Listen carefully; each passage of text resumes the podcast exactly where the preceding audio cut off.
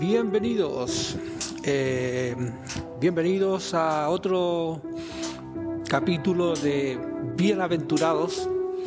Eh, para las personas que me puedan estar escuchando por primera vez, eh, Bienaventurados es un podcast que está orientado en mi experiencia personal en cuanto es caminar bajo el Evangelio de Cristo estas son opiniones personales de lo bien que ha sido mi caminar bajo el cristianismo, la fe, el Evangelio y la palabra del Señor. Eh, bienaventurados también significa que es afortunado y feliz. Así que esto viene de las bienaventuranzas que son el sermón, primer sermón que dio nuestro Señor en el monte, que más adelante lo iré describiendo punto a punto para que vamos teniendo conocimiento. Ese sermón vendría siendo como nuestra constitución, ya que está tanto de moda la palabra constitución, nuestra constitución, lo que forma, lo que deberíamos ser como buenos cristianos y conocerlos a detalle. Hoy hablaré un poquito de mm, no muchos versículos ni capítulos, que eso también lo iremos hablando a medida que vamos avanzando en los podcasts. Eh, estudiando o yo voy a dar a conocer lo que voy conociendo, cómo lo entiendo y lo que se apega a ser un buen cristiano que es leer la palabra. La palabra me refiero a leer la Biblia, entenderla, escudriñarla para poder ser una persona y seguir los mandatos como corresponden. Eso lo vamos a ir viendo a medida que yo voy entendiendo, lo que voy explicando, repito, y lo he dicho en otros capítulos. Esto siempre va a ser mi apreciación personal, cómo a mí me sirve, cómo me ha servido esto. Y bueno, si sirve de ejemplo o le sirve a alguien que está iniciándose en este camino, eh, bien, pues yo creo que todo lo que suma es bonito en este mundo. Así que yo desde mi humilde posición en el caminar de la fe, del Espíritu, del Evangelio de Cristo, ha sido extraordinario. Así que lo quiero compartir y, que si alguien le pueda servir en algún momento, me alegro mucho. Eh, a ver, una consulta. ¿Te has preguntado o te has dicho, o yo me hice la pregunta de decir siempre, quiero ser cristiano o me gustaría ser cristiano? Yo creo que hay que partir con que uno no tiene que creerlo. o sea, perdón, no tiene que querer ser cristiano sino que uno debería ser cristiano, punto. Si uno acepta a, Dios como nuestro Padre, como la persona que va a guiar mi vida, a la cual voy a confiar todos mis problemas, a la persona que va a dar solución o va a dar eh, un poco de alivio a mi pasar por el mundo y a Él le confío todo, tenemos que actuar como cristianos, no querer ser un cristiano. Muchos dicen, oye, quiero ser cristiano, oye, ¿cómo ser cristiano? No, pues, si cuando nosotros reconocemos a nuestro Dios como nuestro creador, como nuestro, nuestra inspiración máxima, ya somos cristianos, partimos de ahí, somos nueva criatura. Y eso debería darnos el pie inicial para estar en este camino. Entonces, nosotros tenemos que partir por esa premisa, o sea, dejemos esa palabra de quiero ser cristiano. Eh, eh, ¿Cómo puedo ser cristiano? No, seamos cristianos. Pues. Sé cristiano, tú que lo estás escuchando, no quieras, no, no lo anheles, sé un cristiano. Y bueno, y ser cristiano en estos momentos, eh, ¿cómo? O sea, si yo estoy hablando y, y tomar la actitud de un cristiano, que es primero que todo seguir el ejemplo de nuestro Señor, de nuestro Señor Jesús, el cual yo creo que todos tenemos estos conocimientos básicos de que el Señor es bueno, que murió por nosotros, que murió en la cruz. Con eso, si tú sabes eso, ya tienes la base para ser un cristiano. ¿Qué quiere decir? ser una persona buena, ser una persona que desea el bien, una persona que no desea el mal, aunque lo estén castigando. Nuestro Dios sufrió, sufrió humillaciones. Imagínense la posición de nuestro Señor Jesús, sabiendo Él que venía para pagar por nuestros pecados, nuestro Salvador, el Cristo. Eh, él sabía todo eso y aún así Él se quedó pensando, diciendo, pucha, tengo que perdonarlo, me van a insultar, lo, insultaban. Imagínate el último, el último proceso, las últimas horas de vida de él, donde lo golpearon, fue masacrado prácticamente y después puesto en una cruz y, y todo eso. Y él aún así de su boca nunca salió una palabra de mal para las personas que lo estaban haciendo pasar por ese tormento. Entonces, ¿por qué si eso yo lo sé? Porque eso todo el mundo lo sabe. O sea, no hay que ser un cristiano erudito, conocedor de toda la Biblia. Ya con eso, si yo sé esas cosas iniciales que pasó nuestro Señor, ya debería darme el pie para ser cristiano, porque parto por ahí de tomar esa actitud, la actitud de un Jesús, de un Cristo, de una persona que fue salvo por Él y, estar con esa impronta y con esa humildad de corazón, con esa humildad real de decir, perdono a los que me ofenden,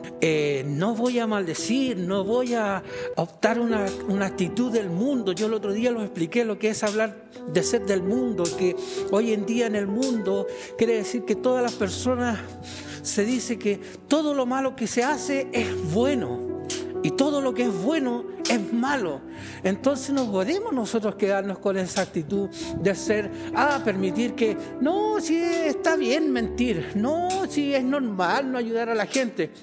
No, si que se mueran los demás es normal desear eso. No, pues eso es básico en ser un buen cristiano. Entonces tenemos que optar, eh, tomar esa actitud de, de, de, ser una buena persona. Si el ejemplo máximo es, está ahí, es básico para cualquiera, para el que no ha leído nunca la Biblia, está el ejemplo, es nuestro Señor Jesús, que el cual eh, murió por nosotros, repito, suena redundante, pero Él sacrificó su vida sabiendo que Él podía hacer en cualquier momento decir, ya, quiero salir de este sufrimiento y punto, y tomar esa decisión. Y aún así no la tomó, no la tomó y siempre puso la otra mejilla.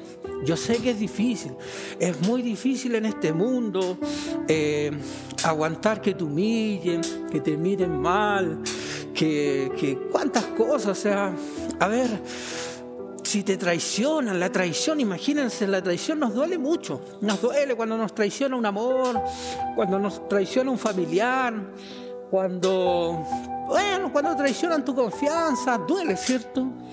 Imagínate a nuestro Señor Jesús. Él lo traicionó toda la humanidad, pues. Toda la humanidad lo traicionó, siendo que Él vino solamente hacer el bien, ayudarnos y, lo traicionaron. Y les dijo, les dio cuánta evidencia de que, oye, mira, yo soy, yo soy la persona. Hice este milagro. Eh, caminé sobre el agua, le di vista a estas personas, hice caminar a este otro y aún así no, no, no, no, no le creyeron. Y todo eso lo hacía para qué? Para que nosotros viéramos que lo que él estaba diciendo era verdad y que venía solamente con un propósito que nosotros fuéramos salvos. Hay que tener esa actitud, hay que ser un cristiano. No podemos, si nosotros queremos cambiar algo, decir, mira, yo soy malhumorado, soy bueno para el garabato. Nosotros tenemos que, que, que cambiar esa actitud. Ahora, ¿cómo se cambia esa actitud? ¿Cómo me vuelvo ya un buen cristiano? ¿Cómo camino bien por el camino de la fe? Del cristianismo, del evangelio. Bueno, tenemos que leer la Biblia. La Biblia tiene que ser parte de nosotros y no solamente leerla así como un libro cualquiera. Recuerden que la Biblia es impresa en una imprenta cualquiera y es un libro más que tiene letras, que tiene números. Y si yo la leo como una revista más, como un diario común y corriente, sigue siendo solamente un libro. ¿Qué es lo que tenemos que hacer nosotros? Es entender cada cosa que leo, tratar de imaginar lo que estoy leyendo, tratar de aceptar y, más o menos captar el mensaje de lo que estoy leyendo. Así pasa igual con la música cristiana. Yo no saco nada con estar todo el día con música, con un parlante gigante a 100% de volumen, escuchando una alabanza del Señor y con una Biblia abierta y leyéndola rapidito y la leí tres, la leí cuatro veces. Si realmente no puse atención a lo que escucho, no pongo atención a esos salmos, a ese cántico cristiano y no escucho y reflexiono lo que está diciendo, lo que quiere decir. Lo, mismo pasa con, con un pasaje de la Biblia. Si yo leo la Biblia tres, cuatro veces en una semana, y no me detengo en un versículo y trato de entender lo que dice, trato de asimilar lo que dice con la vida, con lo que, conlleva al cristiano, eso es entender la Biblia. Y a medida que yo voy haciendo ese ejercicio de leer un capítulo, leer un versículo y tratar de meditarlo, entender, asimilar, tratar de llevarlo a la vida diaria, en ponerme en los pies de la persona que lo está diciendo. Si estoy leyendo a Mateo, una cita de, Mateo, y, tratar de ponerme en el contexto y decir, ay Mateo, ¿cómo tenía que haber estado viendo esta situación con Jesús que lo escribió de esta forma? Y, si es una cita directamente de Jesús o estas anónimas que, de repente están puestas en la Biblia, eh, que entender eso, tengo que tratar de, de poder... Eh, eh, asimilar y, tomar empatía con esos personajes que escribieron. Entonces ahí voy a ir, eh, ahí voy a empezar a hacer. Hay otra que también vamos a conocer más adelante. Voy a tener una llenura del Espíritu. Eso es llenura del Espíritu, quiere decir llenarse, empaparse del Espíritu Santo con palabras, con palabras de bien, palabras santas, palabras que, que fueron hechas para que nosotros reflexionemos y podamos entender este camino, ¿ya? Así que eso es parte de, de, de ser un, de como lo empezamos esto, de no estar siempre en que quiero ser un cristiano, quiero ser evangélico. No, seamos evangélicos, seamos cristianos. A Él no le interesa nuestro pasado, no le interesa lo malo que fuimos, ni el problema que tengamos con nuestro vecino, el mal que le estamos deseando a otro. No, cuando ya nosotros confesamos con nuestra boca, con nuestro corazón, con todo nuestro cuerpo, que quiero que nuestro Dios sea el que guía mi camino, que tome las riendas de mi vida, eso, yo eso se le llama ser nueva criatura, porque Él no se acordará de lo, lo tu pasado, deja atrás, queda atrás. Él empieza desde que tú lo recibes en tu corazón. Él dice, tú eres nueva criatura y para mí eres un hijo mío. Y así, y no te va a desear el mal, no te va a decir, no, punto. Si nosotros lo recibimos a Él es porque nos arrepentimos de nuestro pasado y decimos, quiero esto nuevo en mi vida, quiero a Dios en mi vida, así que Él te va a aceptar. Y teniendo ese paso, ya eres un cristiano, ya eres un evangélico, como lo quieras nombrar. Entonces ahí tienes que asumir la actitud de un cristiano, tienes que asumir la actitud de un evangélico en la palabra de Cristo. ¿Cómo es eso? Lo acabo de decir. Tienes que empezar a leer la Biblia, pero leerla con, con un sentido, con un sentido de que te haga, bueno, valga la redundancia, que te haga sentido en tu vida. Leer, ver que, ¿por qué lo dijo? Ah, tiene que haber estado pasando esta situación. Oye, ¿cómo tiene que haber sido esto? Y así poco a poco también te va a empezar a absorber la palabra del Señor. A la palabra me refiero a la Biblia, a lo que está escrito. Te va a empezar a absorber.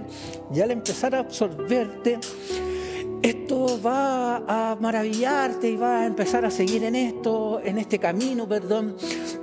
Eh, y con eso, cuando uno empieza a hacer eso y a ocupar tu mente en estas palabras, en esta actitud de ser un cristiano, lo demás empieza a olvidarse, empiezan a olvidarse las malas palabras, los malos hábitos, empezamos a olvidar nuestras depresiones, empezamos a, a olvidar nuestras adicciones entonces, eso es reemplazar lo malo con lo bueno.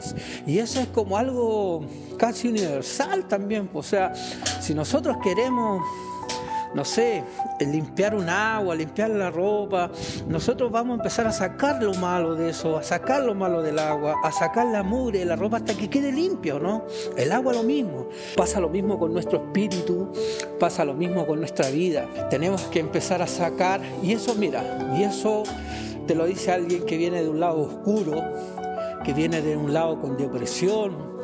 Entonces, fue la palabra, fue el camino, fue la forma de que uno entiende la Biblia y la hace parte, la hace de uno, la hace viva. Eso es lo que uno tiene que hacer. Y eso va entrando en ti y vas dejando, no te das ni cuenta después cuando estás, eh, ya no piensas en la depresión, ya no empieza, no, no piensas en tus adicciones, ya te das cuenta que empiezas a hablar, no hablas garabato, no te interesan los cagüines, dejas de darle importancia a las cosas banales, como que, oye, que mira, me miro feo, eh, mira, están diciendo esto y esto acá.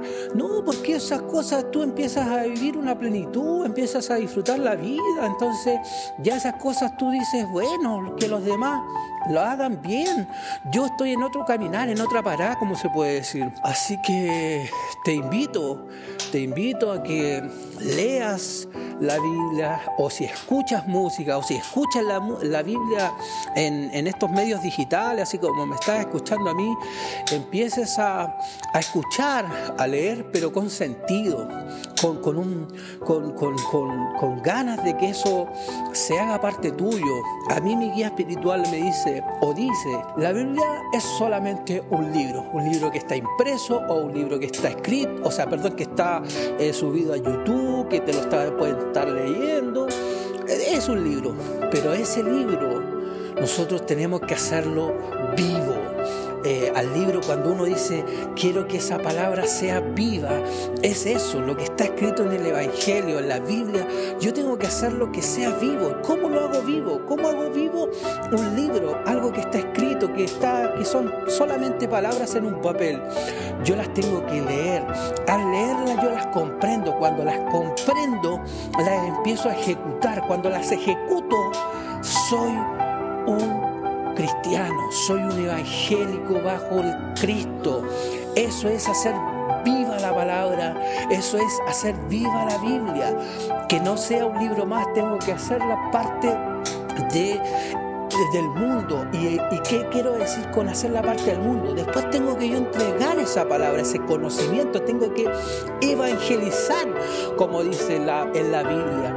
Pero evangelizar no quiere solamente decir que yo tengo que ser un pastor de una iglesia y que tengo que pararme en un púlpito y dar la palabra, la palabra y versículo con, con, con, con detalle y lujo. No, evangelizar también puede ser esto, entregar un mensaje del Evangelio, de que las personas puedan encontrar una una esperanza de que esto es bonito, que Dios nos mandó a disfrutar la vida, que tenemos que pasar pruebas, tenemos que pasar pruebas. Eso también lo vamos a ir aprendiendo a medida que vamos, que voy a ir explicando eh, la Biblia.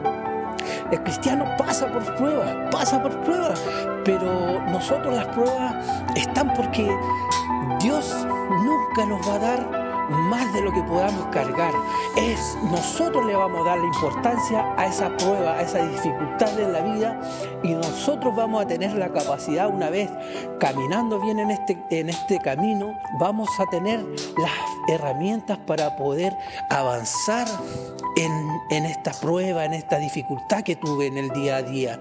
Porque cuando tú ya comprendes la Biblia, cuando ya empiezas a vivir este camino, eso es, Dios nosotros nunca nos va a dar algo que no podamos pasar, sino que nosotros nos abocamos en un vaso de agua y lo hacemos grande, porque como no tenemos herramientas para enfrentar eso, ¿qué hacemos? Nos frustramos, nos enojamos, maldecimos, ocupamos mal, pero cuando tenemos herramientas, ¿Y a qué me refiero con tener herramientas? Es tener conocimiento. ¿Y qué tener conocimiento? Conocimiento de una palabra que es santa, una palabra que es que, que, está hecha para ayudar, para guiarte en que puedas enfrentar esta vida de una buena manera, de que el día de mañana vamos a tener vida eterna, que nuestros pecados van a ser olvidados.